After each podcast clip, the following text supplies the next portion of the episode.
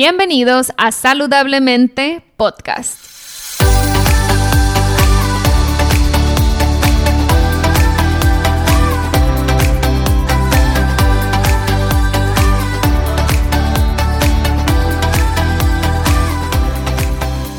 Mi nombre es Siria Velarde y soy Health Coach. Después de más de 10 años con problemas de salud derivados de una enfermedad autoinmune llamada Hashimoto's, finalmente pude recuperar mi salud. En mi recorrido entendí que la alimentación es una herramienta poderosísima para sanar el cuerpo, pero también entendí que no solo somos lo que comemos, sino también lo que pensamos y sentimos. En este podcast te compartiré en cada episodio las técnicas y herramientas que utilicé durante mi proceso de sanación. También buscaré traerte testimonios de personas inspiradoras que lograron cosas impresionantes en sus vidas. Sin más, empezamos. Hola, hola, bienvenidos a Saludablemente Podcast. En esta ocasión tengo como invitada a Grace Akat. Ella es nutrióloga clínica y además es Functional Diagnostic Nutrition Practitioner, que al rato les platico más de la certificación esa, pero nos va a platicar un tema súper interesante para todas las mujeres. Grace, bienvenida. Gracias, gracias por invitarme a tu podcast. Siria, estoy muy emocionada. No, gracias a ti por aceptar. La verdad que vi tu cuenta y me encantó toda la información que compartes y obviamente te tenía que corretear para que estuvieras en el podcast. Así que mil gracias por estar aquí.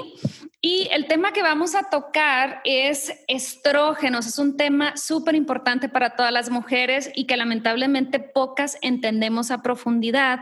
Y me gustaría, Grace, que como tú lo has estudiado a fondo en la certificación de FDN, traes este muy claro cómo es el funcionamiento de estrógenos en las mujeres. Platícanos un poquito, un antecedente. Ok, perfecto. Bueno, la verdad es de que el estrógeno tiene muy mala reputación en lo que respecta a la salud de la mujer. Escuchamos mucho acerca de cómo tener mucho estrógeno o exceso de estrógeno puede desequilibrar nuestras hormonas, pero la verdad es que necesitamos la cantidad exacta de estrógeno en diferentes momentos de nuestro ciclo menstrual y incluso en diferentes momentos de nuestras vidas, como en la menopausia o en la pubertad. La verdad es de que si vemos ambos lados de la ecuación, tener muy poco estrógeno o tener mucho estrógeno puede provocar síntomas y condiciones de salud que pues, no son nada favorables y hasta pueden causarnos muchos problemas. Y hoy en específico quiero hablarles de lo que es la dominancia de estrógenos o tener exceso de estrógeno en el cuerpo, porque es algo que se ve muchísimo hoy en día. La verdad es de que por todo lo que hay en nuestro ambiente, nuestra alimentación, nuestro estrés, influye muchísimo cómo está nuestro estrógeno funcionando en nuestro cuerpo. Y obviamente que me voy a ir a lo que es este, muy sencillo para que todos entiendan, pero también voy a desglosar lo que es el metabolismo del estrógeno en el cuerpo para que entiendan cómo es una hormona o varias hormonas que tienen un impacto en todo el sistema de nuestro cuerpo y cómo es súper importante tenerlo en las cantidades adecuadas.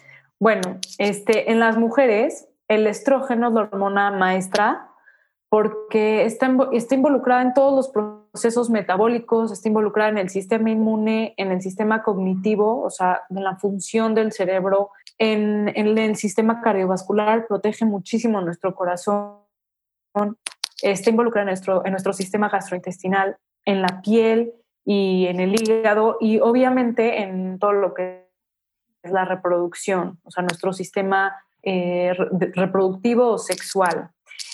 Y nada más para que entiendan es que hay un receptor de estrógeno en casi todas las células del cuerpo. ¿Qué es el receptor? El receptor es como la cerradura de la llave, siendo la hormona la llave. Entonces, cuando llega la hormona al receptor, desencadena una serie de reacciones metabólicas y eso es lo que causa efecto dentro de la célula y así en todo eh, nuestro sistema. ¿okay? El sexo o sea, el género, la edad y el estado de salud son factores clave que deciden el nivel de estrógeno en el cuerpo. Por ejemplo, la pubertad es una fase en la que el nivel de estrógeno es alto en las mujeres porque necesitamos esa diferenciación sexual para tener em, para poder tener esa maduración de poder reproducirnos. En la menopausia es cuando empiezan a bajar o a se, o sea, en la menopausia es cuando empiezan a bajar toda esta producción de estrógeno y de progesterona y vienen muchos cambios hormonales. Grace, entonces recapitulando, si es cierto lo que mencionabas al inicio, tenemos la idea o la tendencia, escuchamos por todos lados que el estrógeno es malo, por así decirlo, porque el exceso de estrógeno nos causa muchos síntomas de salud, pero como comentas, dependiendo la etapa de la mujer, es el nivel de estrógeno adecuado. En la adolescencia, tener mucho estrógeno es normal y es bueno y va disminuyendo con la edad eh, hasta la etapa de la menopausia, ¿no? Pero ahora, eh, de lo que hemos escuchado la mayoría es esta dominancia estrogénica que todas le tenemos miedo, ¿no? Si nos puedes platicar un poquito sobre qué la genera, cuál es, ahora sí que por dónde, por dónde puedo empezar a prevenir, pero para empezar a prevenir necesitamos saber de dónde viene. Ok, perfecto. Entonces, Vamos a ver primero cómo se hace el estrógeno en el cuerpo, porque yo soy de la idea de que cuando entiendes el, origen de las cosas, es mucho más fácil para ti hacer cambios. Claro. cuando hace sentido algo, las, los cambios que haces son mucho más fáciles de llevar a cabo, en vez de que si alguien te dice las cosas directas y tú no entiendes nada. Claro. Entonces, vamos a empezar como cómo se hace el estrógeno. El estrógeno bueno, todas las hormonas sexuales y esteroides vienen a partir del colesterol. Por eso es muy importante tener niveles adecuados de colesterol. Yo he visto en, mi práctica a mujeres que tienen el colesterol súper bajo, y estoy hablando abajo de 150. O sea, ¿qué quiere decir? Que si tú no tienes la cantidad necesaria de colesterol, no vas a producir buena cantidad de hormonas sexuales.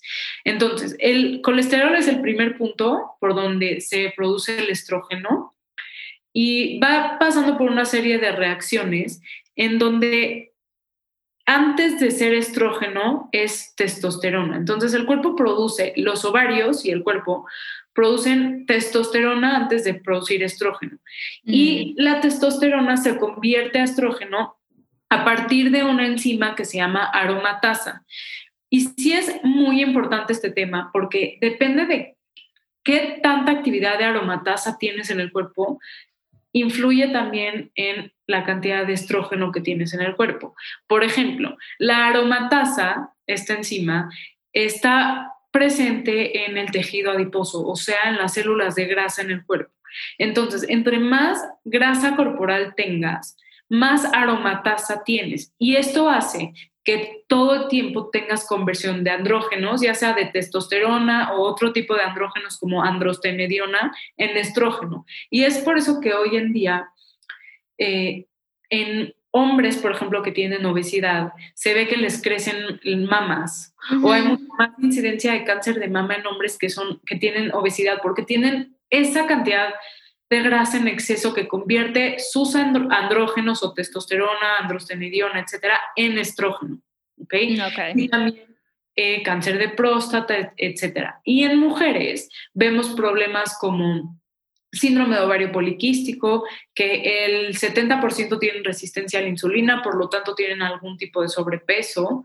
Eh, y pues ahí otra vez está la conversión de de testosterona o androstenediona a estrógeno. Tenemos endometriosis, que es este, cuando células del, útero o del tejido del, endometrio migran a otras partes del cuerpo y crecen y responden a todo lo que son señales hormonales y causan muchos problemas a la salud, el principal, infertilidad. ¿Ok? Este, el, todo este, este exceso de estrógeno también está relacionado a diabetes, a eh, depresión, ansiedad, irritabilidad. Y ahorita vamos a ver muchísimos síntomas, pero sí es importante saber cómo se hace el estrógeno en el cuerpo para poder entender cómo puedes atacar diferentes formas. Ejemplo, una es eh, manejar tu insulina en sangre, tu glucosa en sangre, mantener un peso normal, saludable, porque también tener grasa como en bajo peso o tener muy poca grasa hace que no tengas buen estrógeno y eso crea muchísimos otros, o sea, muchísimos problemas de salud como eh, osteoporosis, Alzheimer, demencia. Entonces necesitamos el estrógeno. El estrógeno es lo que nos mantiene en tan buena salud. La, es la hormona que nos mantiene en un estado cognitivo que los hombres no tienen, como por ejemplo ser multitaskers. Podemos hacer muchas cosas al mismo tiempo y esto es gracias al estrógeno. El estrógeno nos previene de la, de la osteoporosis porque ahorita vamos a ver cómo se metaboliza el estrógeno, pero uno de esos metabolitos ayuda con la formación y para la destrucción del hueso. Protege nuestro corazón el estrógeno. Por eso, a partir de la menopausia es cuando empiezan todos nuestros problemas de la salud. Y lo que nosotros podemos hacer mientras estamos en nuestra etapa fértil o acercándonos a la menopausia es tratar de limpiar nuestro estilo de vida para que al llegar a la menopausia no tengamos tantos efectos negativos a la salud. Sí, fíjate que, eh, bueno, tú estás muy jovencita, pero yo ya tengo 40 años y es un tema que ya me, que ya me ronda, ¿no? Porque aparte eh, tengo en casa eh, un, un, caso de menopausia un poco complicada, que, que fue el de mi mamá, pero porque traía muchos eh, pues muchos temitas descuidados durante su juventud. Entonces llegó a la menopausia con sobrepeso, llegó con resistencia a la insulina, llegó con varios factores. Entonces le sumas que se reduce la producción de estrógeno pues bueno, le fue, le fue bastante mal. Entonces, ahorita que mencionabas de los síntomas de eh, la predominancia estrogénica. También aquí en el podcast hemos hablado mucho sobre tiroides porque yo soy em, eh, paciente de Hashimoto's en remisión. Y los nódulos en la tiroides es otro tema importante de la predominancia estrogénica en hombres y mujeres que me ha tocado ver y ahorita que comentabas, eh, los hombres no se lo esperan o, o piensan que el estrógeno es exclusivo de la mujer, pero cuando hay un exceso de grasa, como comentabas hace un momento, pues se produce más estrógeno, el hombre empieza a desarrollar cáncer de próstata que está ligado a la, a la sobreproducción de estrógeno y en la mujer, el cáncer de mama, los nódulos tiroideos, la, la, endometriosis, que mucha gente no relaciona, muchas mujeres no relacionan el estrógeno con la endometriosis. Entonces, hay muchas cosas que están ligadas a un exceso de estrógeno. Y ahorita lo más importante Ahorita nos decía Grace eh, que en cierta etapa produces más y es normal y en ciertas etapas produces menos como la menopausia y es normal parte de, de la edad. Eh, pero em, cuando empezamos, no es tanto, Grace, y tú nos vas a ayudar en este, eh, en este mm, dilema. A veces no es que el cuerpo produzca de más, sino que no los podemos sacar del cuerpo. Platícanos cómo, cómo está este rollo.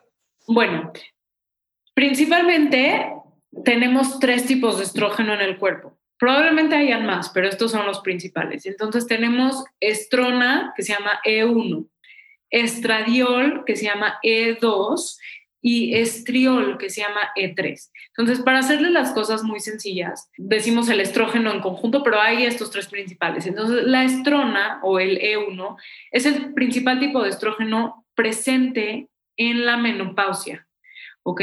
Y se produce, se produce principalmente a través de la androstenediona o DHEA, que son andrógenos, a través de la aromatasa, que está en el tejido adiposo o en la grasa. Entonces, yo he visto eh, ya algunas mujeres en edad fértil, 25 años, 26, que tienen exceso de estrógeno específicamente del estrona. Y no quiere decir que están entrando a la menopausia, sino que tienen una sobreproducción de andrógenos, sobreproducción de aromatasa que está convirtiendo esos andrógenos en estrona. Y la estrona se puede convertir a estradiol. Ahora, el estradiol es el estrógeno más potente de todos. Es producido también en los también en los ovarios o principalmente en los ovarios y es el predominante en nuestra etapa fértil. El estradiol es el que queremos tener mucho más en equilibrio en nuestra etapa fértil para tener menos síntomas de exceso de estrógeno. Y el estriol el, o el E3 es el estrógeno que está presente en el embarazo. Ahora, también he visto el estriol alto en mujeres que no están embarazadas. ¿Por qué? Porque cuando se metaboliza el estrógeno en el hígado, uno de los metabolitos, que es el 16, que ahorita les voy a explicar, se puede intercambiar con el estriol. Y eso nos habla mucho de que hay inflamación intestinal, que eso también influye muchísimo en todo lo que es nuestra salud hormonal y lo vamos a ver también. Pero, ¿cómo vamos, o sea, cómo vamos a ver cómo se metaboliza? Sí es importante porque depende de la relación que tienes entre estos metabolitos, qué tanto riesgo tienes de eh, desarrollar algún cáncer de mama, cervicuterino o de ovario y qué tanto riesgo tienes de presentar osteoporosis o no, o qué tanto tienes la capacidad de proteger a tu cuerpo de estas, eh, de estas enfermedades. Entonces, principalmente el E1 y el E2 en el hígado se convierten en tres metabolitos. El hígado tiene dos fases de desintoxicación por donde pasa todo en el cuerpo hormonas, en este caso toxinas, etc. Estas dos fases, en el hígado de desintoxicación lo que hace es hacer que las hormonas que ya no usamos o las toxinas o los metales pesados se cambien de forma para poderlos eliminar correctamente del cuerpo. Entonces, en la fase 1 de desintoxicación, el E1 y el E2 o el estrógeno para, vamos a decir el estrógeno para más facilidad, ¿no? Sí, sí, sí. El estrógeno se convierte en tres tipos de metabolitos. Vamos a llamarle el 2OH, 4OH y 16OH. El 2 es el que más queremos tener eh, presente porque es el metabolito que tiene propiedades protectivas contra el cáncer. O sea, se ha visto que es el menos eh, dañino para el cuerpo y aparte puede llegar a protegernos contra cualquier cáncer relacionado al estrógeno. El 4OH es el metabolito más dañino.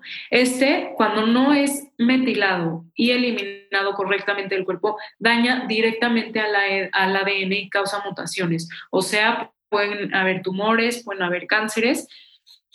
Y el 16 es el metabolito que tiene, yo le digo una espada, una espada de doble filo o que tiene dualidad porque puede ser bueno y malo. El 16 es un metabolito que hace proliferación celular, hace que las células se reproduzcan. ¿Cómo puede ser bueno esto? Justo para el hueso. Entonces necesitamos que las células del hueso se reproduzcan y se estén todo el tiempo renovando para que no tengamos osteoporosis o osteopenia. Y, esto lo, eh, y el hueso responde al estrógeno, específicamente al 16 pero puede ser malo porque cuando tienes una combinación de 4 y 16 alta, puede ser que se, que se está formando un tumor o un cáncer y el, 10, el, el metabolito de estrógeno 16 hace que se reproduzca mucho más rápido. O en el caso de endometriosis, hace que esa proliferación celular sea mucho más potente y es lo que vemos cuando hay, el, eh, cuando hay endometriosis, generalmente el metabolito 16 está muy alto. ¿Y por qué pasa esto, Grace? ¿Por qué se eleva ese, ese metabolito? Se eleva principal. Los metabolitos cada uno tiene como su chiste, pero principalmente se eleva cuando hay inflamación, inflamación sistémica en el cuerpo, o cuando tenemos una infección intestinal, algún parásito, cuando tenemos niveles de estrés súper alto, entonces, manejar todo lo que es la función intestinal, nuestra inflamación sistémica, o sea, hacer que nuestro sistema inmune no se sienta alterado todo el tiempo, es como vamos a poder regular el estrógeno. Sí, ahí me gustaría hacer un paréntesis, Grace, porque, eh, y lo comento tan seguido como puedo, pero creo que es algo que, que necesito estarlo este, reforzando.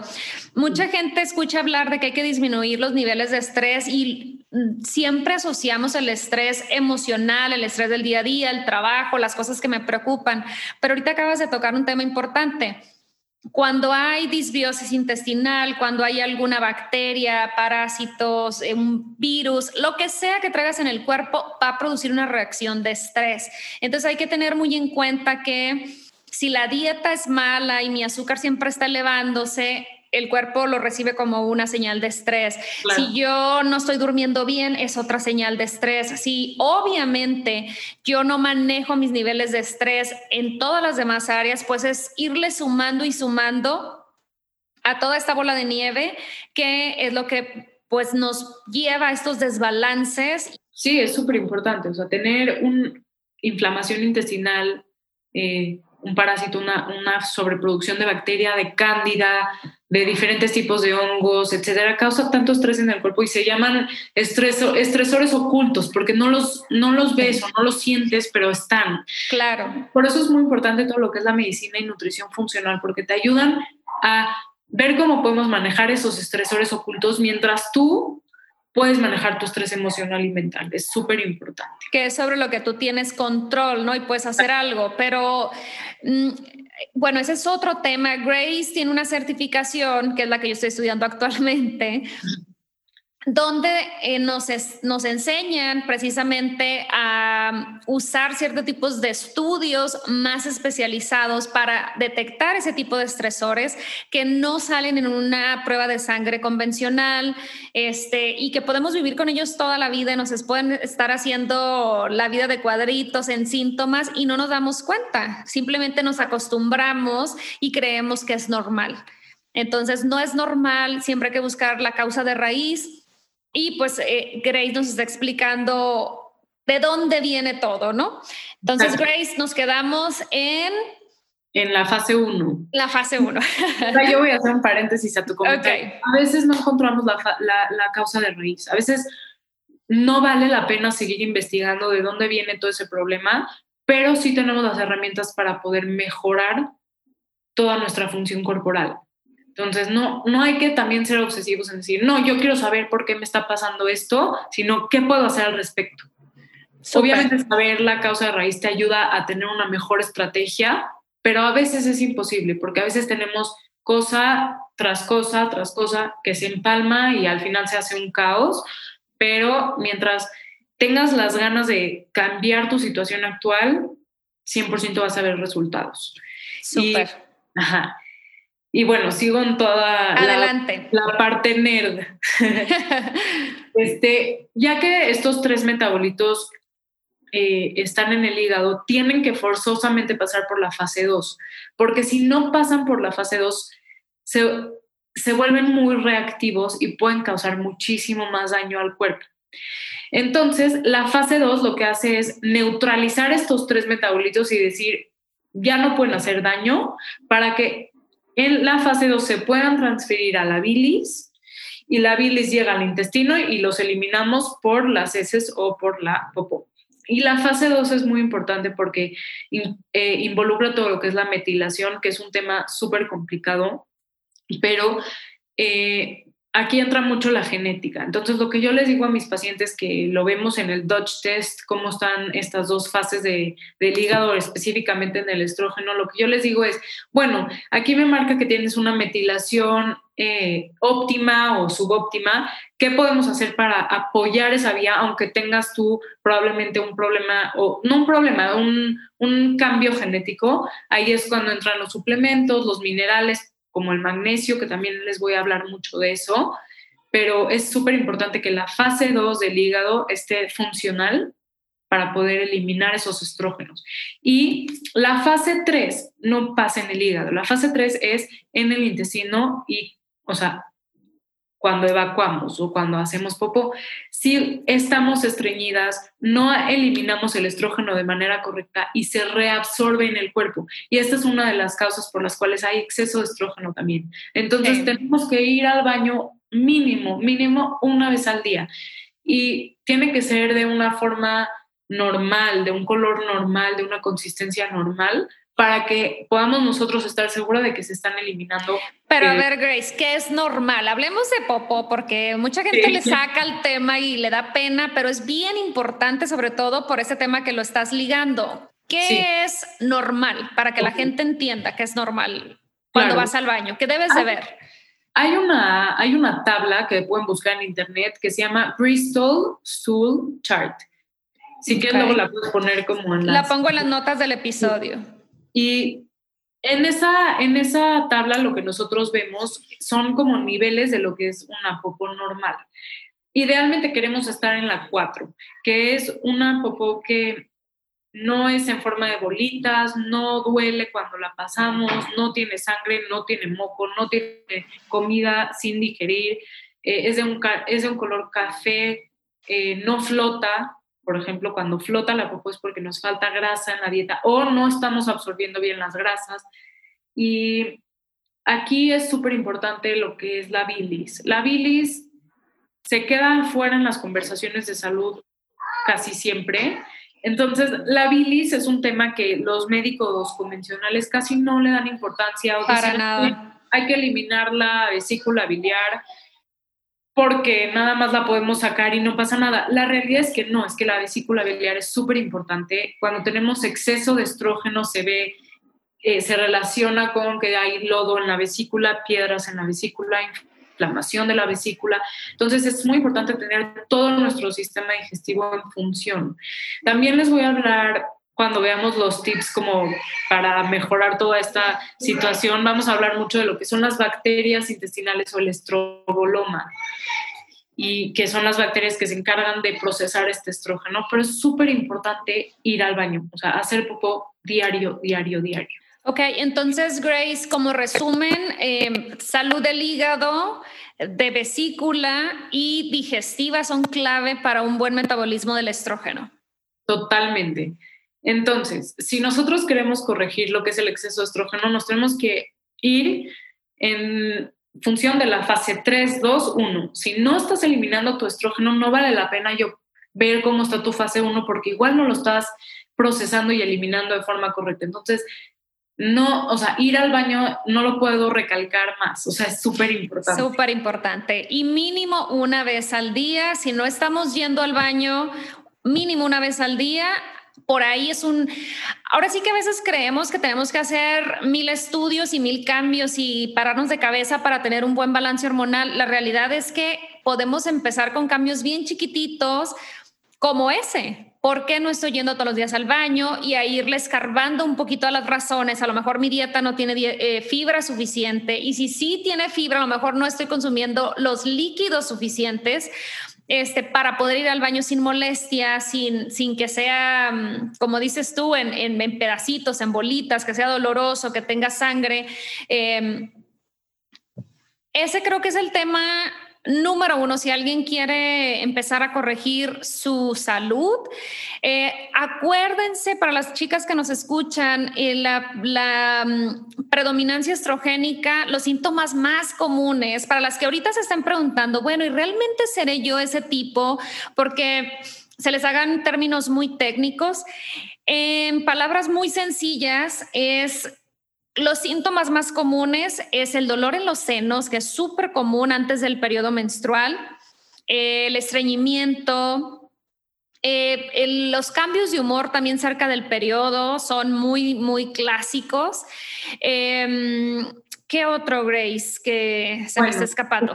Hay miles. Por ejemplo, quistes en los, en los senos o en los pechos, bolitas. Oh, sí, las pequeñas bolitas en los senos, sí, sí, sí. Eso dolores de cabeza o migrañas muy cíclicos también. Periodos irregulares también influye mucho el estrógeno. Em, cuando tenemos retención de agua, retención de agua e hinchazón, el estrógeno está muy presente. Por eso yo les digo, el peso no es un buen eh, indicador. indicador de salud para nada, y menos en las mujeres. O sea, influyen las hormonas, influye tu nivel de hidratación, influye tu digestión, influye todo. Entonces, para nada es un buen indicador de salud, a menos de que tengas una clara, eh, una clara obesidad, un, un, sobrepeso que sí. Sí, ahorita que mencionas la retención de líquidos, porque yo también la veo muy frecuente en clientas que amanecen con los ojos muy hinchados, es una, aunque seas delgada y, como dice Grace, que no se note aparentemente si hay formas de ver que estás reteniendo líquido y eso, eh, qué bueno que lo comentas porque es muy común eh, y, pues no falta, ¿no? Que el, remedio es el hielito en los ojos para que se desinflamen, pero va más allá de cómo me veo sino qué está pasando en el cuerpo por dentro que me está provocando esa inflamación en los ojos o que mis manos estén inflamadas en la mañana o toda la cara. O sea, me toca ver eh, que me comentan es que amanezco hinchada de la cara. Entonces, em, es, un aspecto a considerar. Perdón. Y hay muchos otros, por ejemplo, el acné. El acné es muy relacionado al estrógeno. El estrógeno tiene una influencia muy potente en nuestra piel. Nos ayuda a no tener arrugas, a tener una buena microbiota en la piel también, o sea, es súper importante. Oye, Gracie, hablando de las cosas comunes con este tema del estrógeno, he visto que es muy común que los médicos te den la píldora anticonceptiva para controlar el acné de tipo estrogénico. ¿Tú qué opinas de esto? Bueno, yo, eh, y esta es meramente mi opinión, obviamente cada quien hace lo que quiere, pero las píldoras anticonceptivas o las pastillas anticonceptivas lo que hacen es cortan la comunicación entre el cerebro y los ovarios. Entonces, al no tener esa respuesta natural hormonal, el cuerpo empieza a ver cómo puede ya sea compensar o, ver la forma en que se puede manejar. Ahora, las pastillas anticonceptivas tienen una cantidad de estrógeno o progesterona que no es ni estrógeno ni progesterona, es sintética y causa muchísimos problemas a la salud y se llaman pseudoestrógenos, que también quiero tomar ese tema muy importante, pero en mi opinión y lo que yo he platicado con mis familiares, con mis amigas, es de que si no es por temas de anticoncepción, o sea, no te quieres embarazar, la pastilla anticonceptiva no es una solución para ti, ya sea por acné, por periodos irregulares, por SOP, síndrome ovario poliquístico, por lo que sea, si no es porque no te quieres embarazar y es tu única opción, la pastilla anticonceptiva no soluciona ningún problema, solo tapa los síntomas y cuando la dejas o cuando deja de funcionar, vienen con muchísima venganza. Hay muchos síntomas de, de, exceso de estrógeno que sí quiero mencionar porque son un poco más difíciles de como que de relacionar. Identificar. Ajá, o de relacionar con el exceso de estrógeno como los fibromas. Mm, no, lo no lo sientes, Puede ser que tengas menstruaciones muy abundantes o, coágulos eh, que indiquen endometriosis o fibromas, pero sí se relacionan muchísimo al exceso de estrógeno, irritabilidad, infecciones vaginales por cándida. La cándida y el estrógeno están íntimamente relacionados. La, la microbiota vaginal está muy relacionado al, estrógeno y a la progesterona. Entonces, si tienes infecciones vaginales recurrentes, hay algo ahí con el estrógeno que no está bien.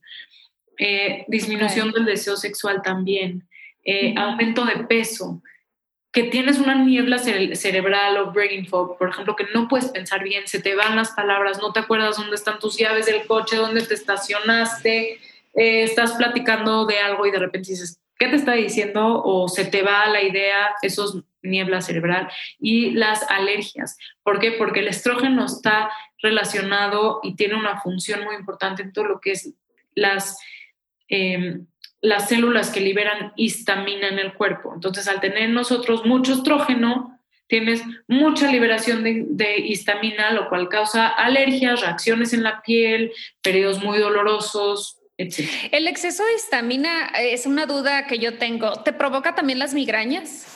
Sí, puede sí, ¿verdad? Lo, que, lo, malo de las migrañas es que pueden ser muchas cosas. Puede ser tensión temporomandibular, puede ser hormonal, como del estrógeno, puede ser falta de progesterona, puede ser histamina, puede ser cortisol, puede ser falta de vitamina D, uff, o sea, muchísimas cosas. Mm, ok, ok. Bueno, hay que irle escarbando, ¿no?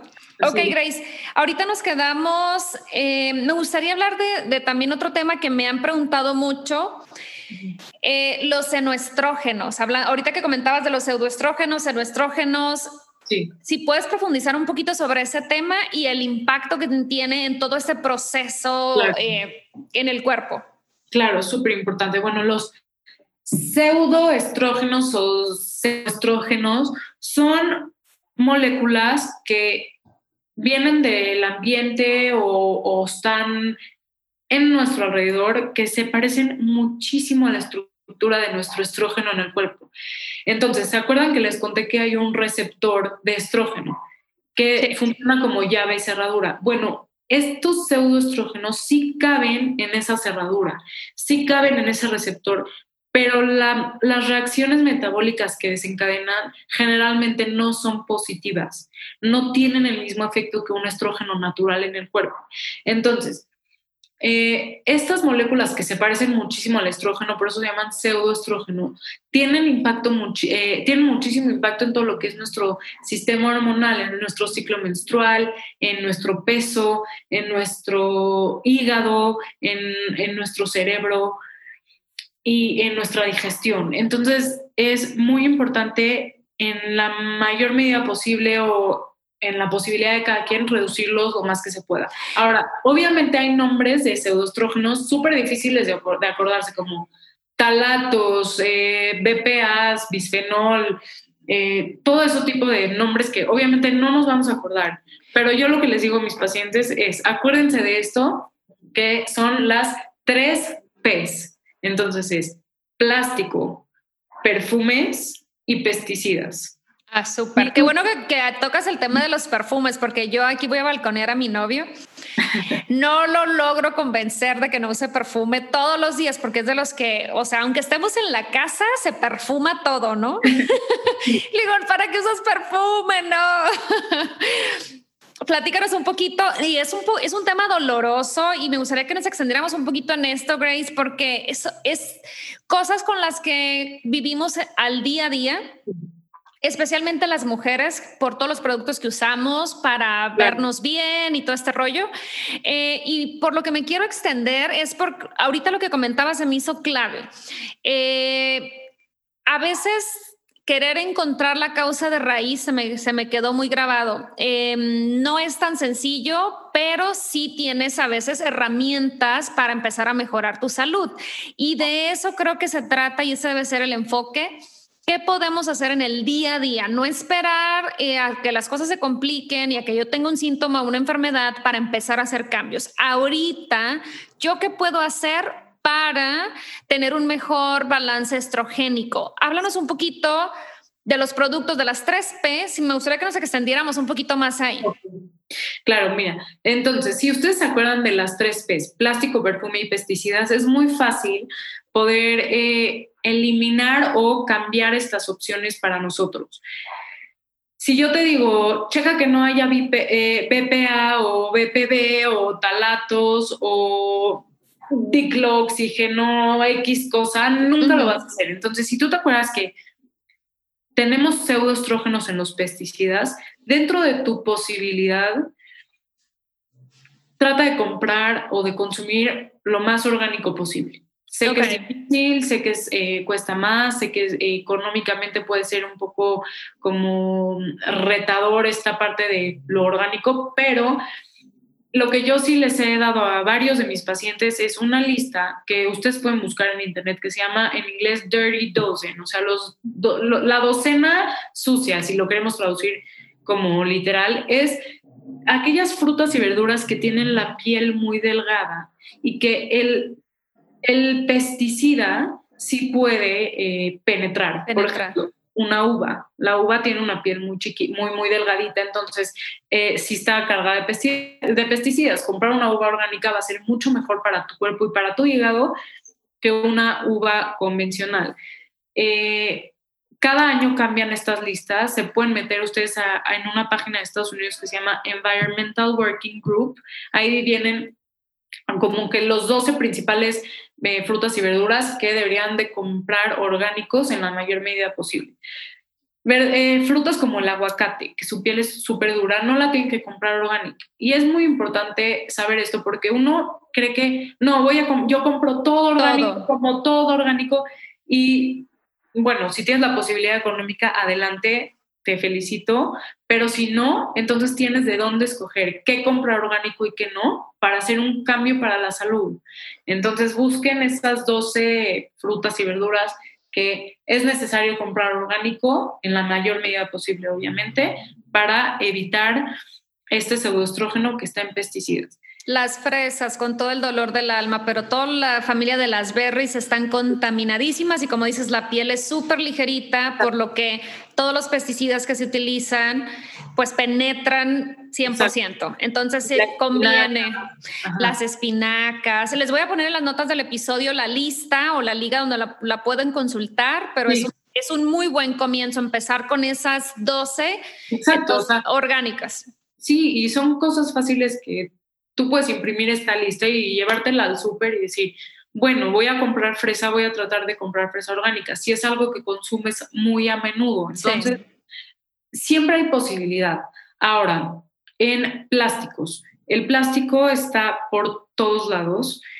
El, principal compuesto del plástico es el BPA. El BPA es altamente estrogénico en el cuerpo y también androgénico. Entonces nos puede causar problemas como de alta testosterona, como acné hormonal súper fuerte o estrógeno, periodos muy abundantes, hígado congestionado, que tengamos exceso de estrógeno. Entonces es súper importante evitar el plástico.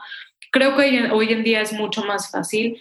Por ejemplo, no tomen de botellas de plástico, cómprense sus botellas de de metal o de, de, vidrio, en donde no tengan esa exposición al plástico. Si van a pedir, por ejemplo, comida a domicilio de un restaurante, lo más probable es que venga en plástico. Entonces, lo primero que tienen que hacer es que si es comida caliente, inmediatamente transferirla a algo de cerámica.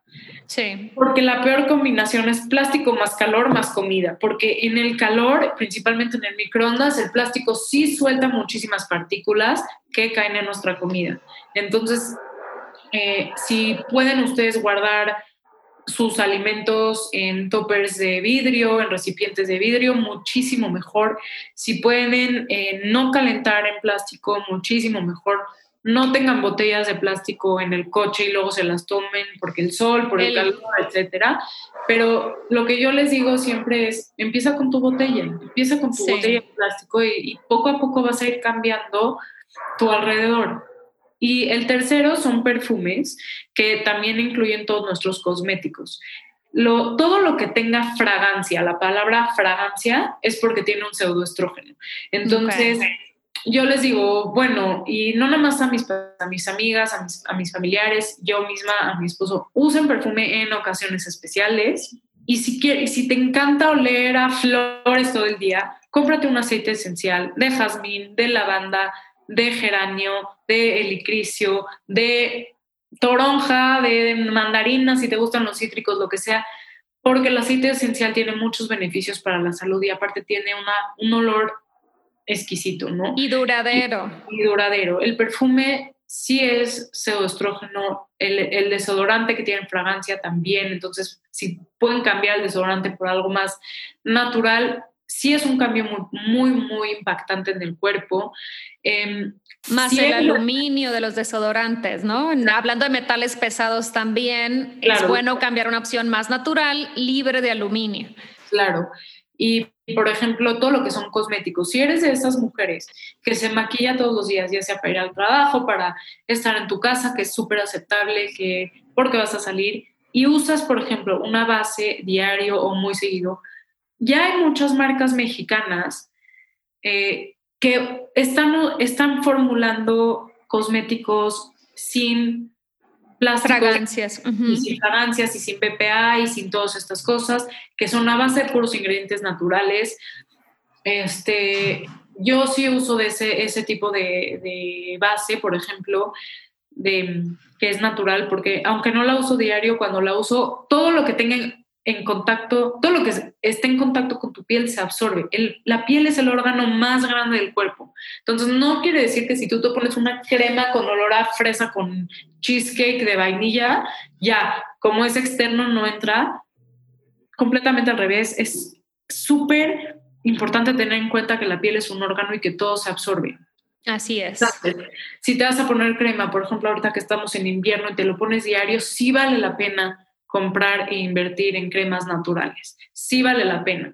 Em, si eres de las personas que usa lipstick o bilés todos los días, pues sí está en contacto directo con la boca. Entonces, compra de esas tintas que son naturales, que vienen a partir de las fresas, de las frambuesas, de la, del betabel. Todo eso, sí hay opciones. Ya no estamos en una época donde no hay opciones fáciles. Ya hay estas marcas mexicanas. Antes yo te podría decir, hazlo tú, haz tu propio, haz tu propia base, haz tu propio desodorante. Y todos, y todos me van a decir, la verdad, qué flojera.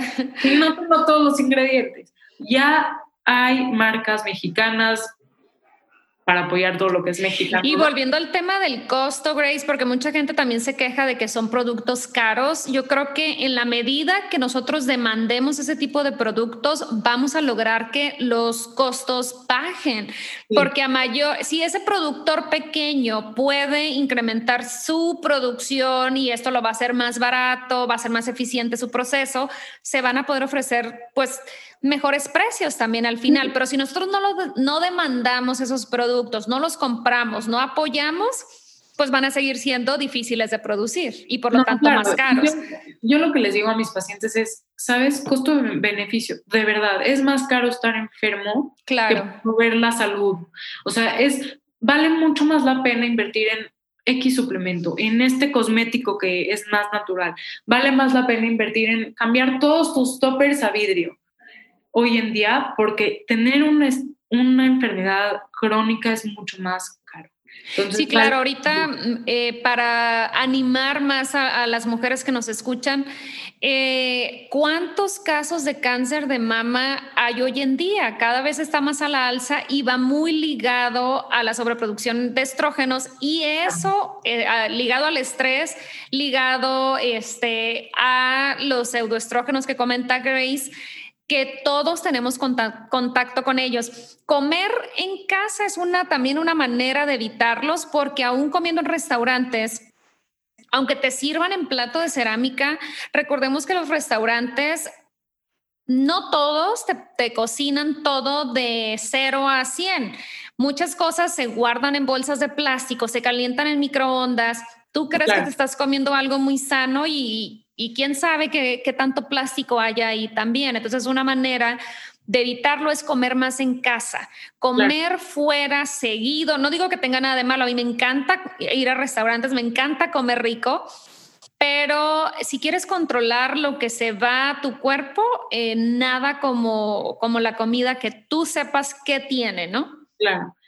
Y bueno, o sea, en todo este tema de los eustrógenos, las pastillas anticonceptivas sí son pseudoestrógenos, entonces también causan muchos problemas para la salud. Okay. Y bueno, nada más para dejar en claro esto, la dominancia de estrógeno, ¿qué es? O sea, nosotros hablamos de qué, exceso, síntomas, etcétera. ¿Qué es el exceso de estrógeno o la dominancia de estrógeno? Bueno, es el resultado de que nosotros tenemos una sobreproducción de estrógeno, ya sea por parte del cuerpo que tenemos cambios en el metabolismo del hígado, como les acabo de explicar, o un desequilibrio en la proporción entre estrógeno y progesterona, y esta es la más común. El desequilibrio entre, entre estrógeno y progesterona es lo que hoy en día nos está causando más problemas con el estrógeno. ¿Por qué? Porque la, progesterona es la hormona que bloquea los efectos tan radicales del estrógeno y es por eso que es tan necesaria en todo lo que es nuestra parte eh, fértil, nuestros años fértiles de la vida. Y cuando tenemos síndrome ovario poliquístico, periodos irregulares, amenorrea, eh, cuando tenemos problemas con la tiroides, es muy probable que no ovulemos. Y si no ovulamos, no producimos progesterona. O, o puede ser que estés ovulando, pero que la calidad del cuerpo lúteo, que es la bolsita que produce progesterona, no sea tan buena y esto causa que tengas menos progesterona y tengas esta, este desequilibrio entre estas dos hormonas. Puede ser que tengas niveles normales de estrógeno, pero tu progesterona está tan baja que inmediatamente esa relación te posiciona en lo que es exceso o dominancia de estrógeno. Y para mí sí es importante que lo entiendan porque sacarse un estudio de sangre y ver el estrógeno en, en niveles normales, pues no puede no decirte mucho. O sea, hay que ver la progesterona, que parte es tu ciclo menstrual, hay que ver cómo se están relacionando, hacer esa relación entre estrógeno y progesterona para ver realmente qué es, qué, es lo que está pasando y cómo está funcionando tu cuerpo. Excelente. Y sí, como comentas, em, a veces en un estudio de sangre, por ejemplo, te puede salir el nivel de estrógeno normal, pero hay que ver cómo está la progesterona, porque es más bien la relación entre uno y el otro lo que causa esta dominancia estrogénica, ¿no? Exacto, y todo está conectado. Por ejemplo, tú que hablas mucho de, la tiroides en el podcast, la progesterona se necesita para buena función tiroidea Y la tiroides se necesita para un buen funcionamiento del ciclo menstrual, sí. que obviamente que incluye en gran parte el estrógeno. Entonces, todo está conectado y es por eso que es muy importante hacer los cambios de estilo de vida. O sea, no nada más tomar un suplemento, que yo estoy muy a favor de ellos, pero siempre, también. Cuando, sí, siempre y cuando sea de base ese cambio en el estilo de vida. Totalmente. Y hablando de suplementación y de consumir eh, productos orgánicos, eh, hay algunas personas que dicen, bueno, es que eso es caro. Pues, como dices tú, sale más caro estar enfermo, ¿no? Y otra cosa, si nos ponemos a pensar como mujeres, ¿cuánto gastamos en la marca fulanita de, de cosméticos, en la marca fulanita de perfume? la verdad es que gastamos muchísimo más. Es, es más bien dónde están nuestras prioridades, ¿no? Totalmente, totalmente, Es cuestión de prioridades. Entonces, siempre, y también hay de suplementos a suplementos. Hay suplementos que te los vas a encontrar en Walmart o en Costco que tienen rellenos que no son efectivos y que realmente estás tirando tu dinero aunque suenen claro, baratos. O que, o que, ni siquiera los puedes absorber. O sea, sí. Entonces, no, no hay que ver si vas a elegir un suplemento que sea de buena calidad también para que realmente te aproveche y yéndonos un paso más atrás, como dice Grace, los cambios en el estilo de vida, qué hago en el día a día, las pequeñas decisiones que tomo todos los días son las que me van a dar el mayor impacto. Totalmente. Y, y es por eso que cuando estábamos hablando de, del tema del podcast, a mí me encanta este tema porque influye a tantas mujeres en el mundo que con poquitos cambios que ahorita les quiero mencionar, ya sea en su dieta o en su suplementación, en su estrés, etcétera, pueden ver muchísima mejoría en su calidad de vida. Totalmente. Y qué bueno que tocas el, el, punto, Grace. ¿Qué te parece si nos movemos? Ya hablamos de qué se siente o cómo se manifiesta, manifiesta la dominancia estrogénica. Ahora, ¿qué puedo hacer para prevenirla, además de las tres P que ya comentaste, en cuanto a dieta, suplementación, eh, hábitos de sueño, estilo de vida. Platícanos qué podemos claro. hacer. Bueno, hay muchos factores nutricionales que tienen la habilidad de influenciar en la producción o síntesis de estrógeno, ¿ok? Y la okay. actividad del receptor también.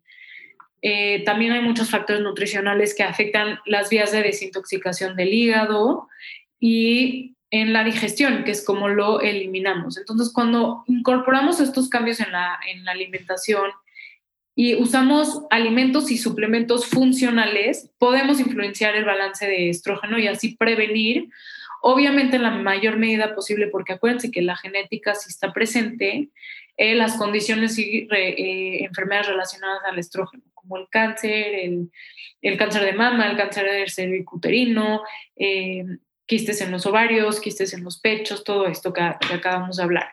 Entonces, lo principal, lo principal es la fibra, sí. y en específico en la fibra los lignanos. Entonces, la fibra insoluble, que es la que no es soluble el agua, en, el, en agua y es la que le va a dar forma a nuestra popó, eh, es muy importante para que nosotros podamos tener esa formación de heces en el intestino y podamos eliminar todas las toxinas y el estrógeno en este caso. Pero los lignanos se encuentran principalmente en la linaza y en la parte externa de los granos, nueces y frijoles, pero a mí me gusta mucho la linaza para como alimento funcional acá. Pueden, los lignanos pueden interrumpir en la forma que circulan los estrógenos en el cuerpo, facilitando su eliminación y haciéndolos menos disponibles para las células. Sí. Y la fibra y los lignanos juegan principal, o sea, juegan este papel o este rol principalmente de dos formas. Uno es que los lignanos pueden atrapar el estrógeno en el intestino para que no se reabsorban y para uh -huh. que puedan ser efectivamente eliminados. Súper. Y número dos, la fibra altera y beneficia la composición de nuestra microbiota intestinal. La fibra alimenta a nuestras bacterias. Si tú tomas un, un probiótico, pero no le das de comer a estos bichitos, bichitos. O, o, estas bacterias, pues se van a morir. No, no les estás uh -huh. dando que, cómo alimentarse o cómo sobrevivir. La fibra alimenta a estas bacterias. Entonces, hay un grupo de bacterias que se llama estroboloma que este grupo de bacterias se encarga de dar equilibrio en la absorción del estrógeno. Estas bacterias producen una enzima llamada beta-glucuronidasa, que se encarga de desempaquetar al estrógeno para que pueda reabsorberse en el tracto gastrointestinal y vaya directo a la sangre. O sea, si lo queremos ver en en forma más fácil. El hígado empaqueta en un paquete bien bonito al estrógeno, le pone un moño y le pone cadenas para que no se salga de esa cajita y pueda ser eliminado. Al llegar al intestino, si nosotros tenemos disbiosis, si tenemos eh, eh, más bacterias malas que buenas, si tenemos un desequilibrio por ahí, el estroboloma produce mucho más beta-glucuronidasa porque también es muy eh, estas bacterias responden mucho a la inflamación. Entonces la beta-glucuronidasa, que es esta enzima que hacen estas bacterias, lo que hace es le quita el candado a la caja, le quita el moño, abre la tapa y se liberen a los estrógenos para que puedan regresar a la sangre. Y esto se ve, se ve mucho podemos saber eh, cuánto nivel de beta-glucuronidasa tenemos en el cuerpo con un estudio funcional de heces, pero lamentablemente no lo tenemos en México o yo no he visto la forma de poderlo eh, traer, pero la fibra reduce la actividad y la producción de esta enzima. Entonces, esto resulta en una menor reabsorción de estrógeno a nivel intestinal. Entonces, no importa cuánta cantidad de beta-glucuronidasa tengas, si no tienes los medios para saber cuál es la cantidad exacta, comiendo fibra, comiendo linaza, comiendo eh, frutas, verduras, granos integrales, leguminosas, tú estás haciendo algo para que estas bacterias tengan un equilibrio y no estén mandando esta enzima que libera el estrógeno. ¿Se entendió? Sí, Sí, sí, sí, muy buena analogía con lo del regalito, el paquetito. Y sí, la fibra em, no necesariamente es eh, que tengamos que tomarla, la clásica el, metamos, sí, el polvito, no. no, no, Es frutas, verduras, eh, leguminosas, si las puedes digerir y las toleras bien, adelante. El frijol tiene mucha fibra. Este, nueces y semillas. Nueces y, semillas. La linaza, la chía, por ejemplo, es altísima en fibra. Entonces hay varias opciones que se pueden utilizar como parte de la dieta para eh, este, este objetivo. Exacto.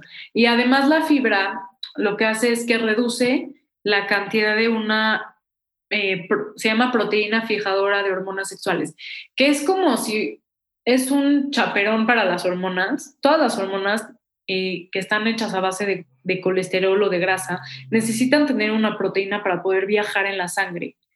Entonces, digamos que esta proteína es su chaperón, necesitan estar siempre juntos y cuando el cuerpo o la célula las necesita, se separa esa proteína de la hormona y se puede utilizar. Entonces, por ejemplo, las pastillas anticonceptivas elevan la, cantidad de esta proteína, como de este chaperón de las hormonas sexuales, y hace que tengamos menos estrógeno libre, menos progesterona libre, menos testosterona libre. Entonces tenemos niveles muy bajos de hormonas en sangre. Y muchas otras cosas también elevan este chaperón, por así decirlo. Entonces la fibra también, re, este, la fibra, en el caso del exceso de estrógeno, incrementa este chaperón para que haya menos estrógeno libre volando por el intestino y que se pueda reabsorber, pero no juega un papel, o sea, si tú tienes, si tú estás tomando anticonceptivos y ya tienes esta proteína fijadora de hormonas sexuales muy alta en la sangre, igual tienes que comer fibra porque las bacterias intestinales también tienen este rol en esta proteína, entonces es muy importante. Ok, Grace, ya hablamos de la importancia de evitar los plásticos, fragancias eh, y pesticidas, hablamos de cómo mejorar la microbiota. ¿Cómo mejoramos la función del hígado? Bueno, uff, la función del hígado.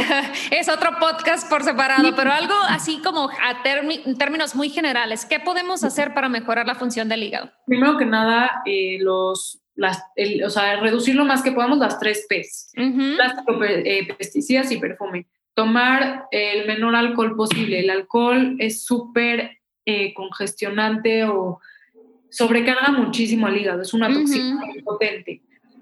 Eh, comer todo lo que son alimentos amargos como arúgula, endivia, limón, jengibre, el betabel, el betabel es súper bueno para el hígado hacer eh, compresas de aceite de ricino o castor oil packs también ayudan muchísimo para la desintoxicación del hígado. Em, la verdad es de que comer proteína, comer proteína es muy importante porque hoy en día o, es muy común decir, voy a hacer un detox de jugos. Ajá. El jugo, o sea, el jugo es bueno porque tiene muchos antioxidantes, porque tiene polifenoles, pero no tiene proteína. Proteína. Ni fibra, que es lo que nos acabas de comentar, que es tan importante. Necesitamos aminoácidos o proteína para poder activar las fases de desintoxicación del hígado. ¿Ok? Este, podemos comer eh, grasas saludables, omega 3, para poder ayudar con todo lo que es la inflamación y no sobrecargar el hígado. Brócoli, coliflor, col, eh, coles de Bruselas. Estos se llaman crucíferos. Los crucíferos promueven el metabolismo de estrógeno hacia la vía protectora, que se acuerdan que es el metabolito 2. Y esto es porque producen compuestos llamados indol 3-carbinolo, I3C y DIM, y ayudan a modular las enzimas en el hígado encargadas de la metabolización de estrógeno. Entonces, si los puedes tolerar, obviamente que incluir este tipo de alimentos en tu dieta va a ayudar muchísimo. Hay un suplemento, Grace, no sé tú qué opinas, pero a mí me encanta y es relativamente barato, accesible y es la N um, N-acetilcisteína. Sí, es buenísimo. es buenísimo para el hígado. Eh, por ejemplo, a mí me gusta mucho también el té de diente de león como infusión. Cardomariano también nos ayuda a limpiar el hígado. La cúrcuma. La cúrcuma. Entonces hay, hay, muchas cosas que podemos tener en nuestra despensa, la alcachofa, que nos ayudan mucho a la salud de nuestro hígado. El betabel a mí me encanta para el hígado y sabes que también eh, otro uso que le doy antes de ir al gimnasio siempre tengo como trato de tener este o betabel en polvo o, o los betabeles enteros cocidos. Me hago un smoothie antes de irme al gimnasio y te da una energía increíble aparte. Entonces buenísimo el betabel este, y este suplemento que les comentamos es relativamente barato, es fácil de conseguir, mm, eh, nos ayuda muchísimo. Si tú sientes que tu hígado a lo mejor no anda tan bien, porque, ¿y cómo sé que mi hígado no anda tan bien? Si tengo problemas de los que ya comentamos eh, de dominancia estrogénica, seguramente traes broncas en el hígado también. Entonces, hay que empezar por ahí salud digestiva, salud de nuestro hígado, consumir más fibra, eh, las 3P, importantísimo que nos comentó Grace. ¿Qué más habría que considerar? Omega 3 que son antiinflamatorios. Ahora sí que para mí los omegas, Grace, no sé tú qué opines, pero es, si no voy a hacer ningún cambio, no puedo hacer nada, eh, toma omegas, o sea, porque ayudan muchísimo en el proceso antiinflamatorio. Todo, todo y también en, todo. La inflamación intestinal ayuda muchísimo. ¿Qué más podemos hacer? Hay un grupo de compuestos que se llaman fitoestrógenos. ¿okay? A ver. Fito porque vienen de plantas, estrógeno porque tiene una composición muy parecida al estrógeno y tienen esta capacidad de entrar al receptor del estrógeno que les contaba y hacer cambios increíbles. ¿Por qué me encantan los, los, fitoestrógenos? Porque son, eh, tienen esta dualidad. Por ejemplo, si tienes mucho estrógeno, entran al receptor y no dejan que el estrógeno más potente, que es el estrógeno que tú produces, eh, ocupe ese espacio en el receptor y hace que tengas menos eh, reacciones asociadas al, al, exceso de estrógeno, pero si te falta estrógeno, si tienes poco estrógeno, como en la menopausia, estos fitoestrógenos entran en el receptor y causan una reacción parecida al estrógeno, entonces ayudan a modular todos los síntomas de falta de estrógeno. Entonces tienen una actividad antiestrógeno y una actividad proestrógeno. ¿Y las principales fuentes cuáles serían? Bueno, los dos tipos principales de fitoestrógenos son los lignanos, que ya hablamos de ellos. La linaza, ajá. y las isoflavonas. Entonces, este, las isoflavonas se encuentran principalmente en la soya, tofu, eh, miso, tempe. Tempe. de preferencia orgánica también, o más bien no de preferencia, por favor que sea orgánica esa fuente de soya. La soya sí tiene que ser muy importante que sea orgánica y que esté fermentada. Si no está fermentado, no, o sea, sí puede causar otros diferentes problemas a la salud.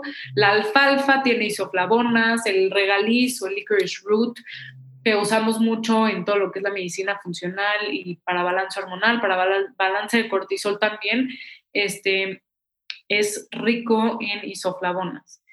Y también eh, los fitoestrógenos tienen la capacidad de reducir o modular la actividad de la aromatasa, que es la enzima que convierte los andrógenos o las hormonas sexuales masculinas en estrógeno. Entonces, sí es importante, sí es importante tener este consumo. Yo les digo a mis pacientes, bueno, no puedes encontrar soya fermentada, miso, tempe, etcétera. Puedes incluir linaza diario en tus smoothie, en tus ensaladas, en tus granolas. Otra cosa que les quería comentar es, obviamente no podemos todos usar todos los suplementos. O sea, hoy en día está muy común el suplemento DIM, que les acabo de contar, que es muy bueno para la, las fases del hígado y para modular el estrógeno. Pero si tú tienes poco estrógeno y no lo sabes, o si tienes eh, la fase 2 del hígado más congestionada y no lo sabes, el, el, DIM, por ejemplo, puede causar mucho más problemas a la salud de lo que es, de lo que es beneficio. Entonces, no tomen los suplementos este, Sin saber. Por ejemplo, siempre me preguntan, X proteína, que no voy a decir el nombre porque pues, tampoco. Te lo juro que estaba pensando en esa misma.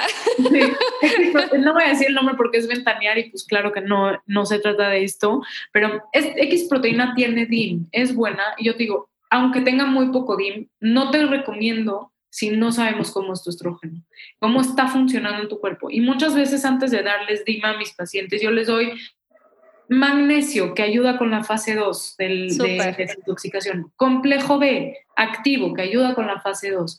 Eh, NAC, como lo dijiste, aminoácidos. Todo eso antes del DIM.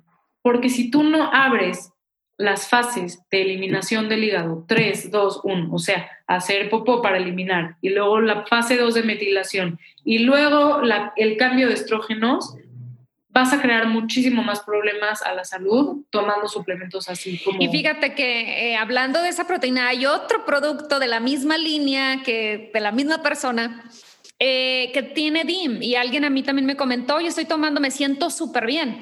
Digo, bueno, coincidió que traes pues, dominancia estrogénica y te está ayudando, pero tomarlo de por vida puede, híjole, a mí se me hizo peligrosísimo venderlo como libre, ofrecerlo como un suplemento este, para regular el estrógeno cuando no sabemos el estado de salud de la persona y esa persona lo va a tomar con los ojos cerrados porque se ofrece como un producto saludable y se me hace muy, muy riesgoso, la verdad, se me hace... Pues mejor comida como medicina, brócoli, coliflor col, coles de Bruselas, tener tu ácido estomacal óptimo para poder convertir esos productos en, o sea, esos alimentos en DIM, finalmente, y los suplementos más seguros que sí pueden tomar todos es magnesio, vitaminas B, NAC, como lo comentabas, eh, cúrcuma y todos los alimentos funcionales de los que hablamos. Multivitamínicos, multiminerales, esos no tienen pierde, ¿no? Y al final de cuentas, esas,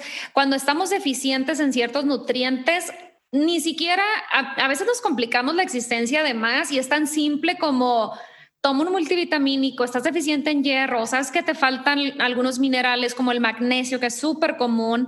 Otro, otra deficiencia que veo muy seguido, Grace, es la relación de calcio con potasio, también es súper común. Eh, los minerales son como, están súper olvidados, pero son súper, súper importantes y de ellos depende mucho también nuestro estado de salud. Así que, bueno, el suplemento DIM con cuidado, mujeres, no es nada, nada, yo siempre digo, no hay píldoras mágicas, se tiene que hacer el trabajo, como ya comentó Grace, de estilo de vida, de manejo de estrés, esas son las bases. Los suplementos sí son potencializadores, pero potencializan un estilo de vida saludable. Exacto. Este, y no son píldoras mágicas ni van a actuar por arte de magia si tú no haces la chamba. Creo que abarcamos ya todo. Grace, me encantó. No sé con qué quieras cerrar más bien, dónde te puede encontrar la gente, tus redes sociales, dónde te contactan. Claro, bueno, eh, mi red social principal es Instagram. Me pueden encontrar como I Heal Myself.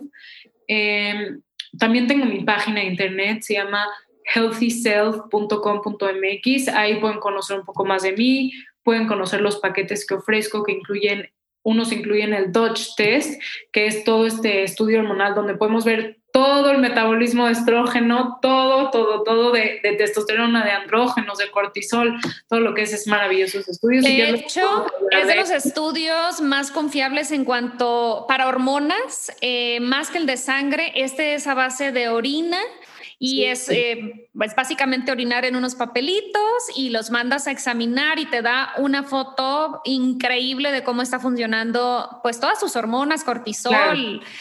Está padrísimo, creo que es el, estudio mm, pues más revelador, tipo. Revelador, el, más, el más certero, el más, el más acercado a tu estado de hormonal, ¿no? Más que el de sangre.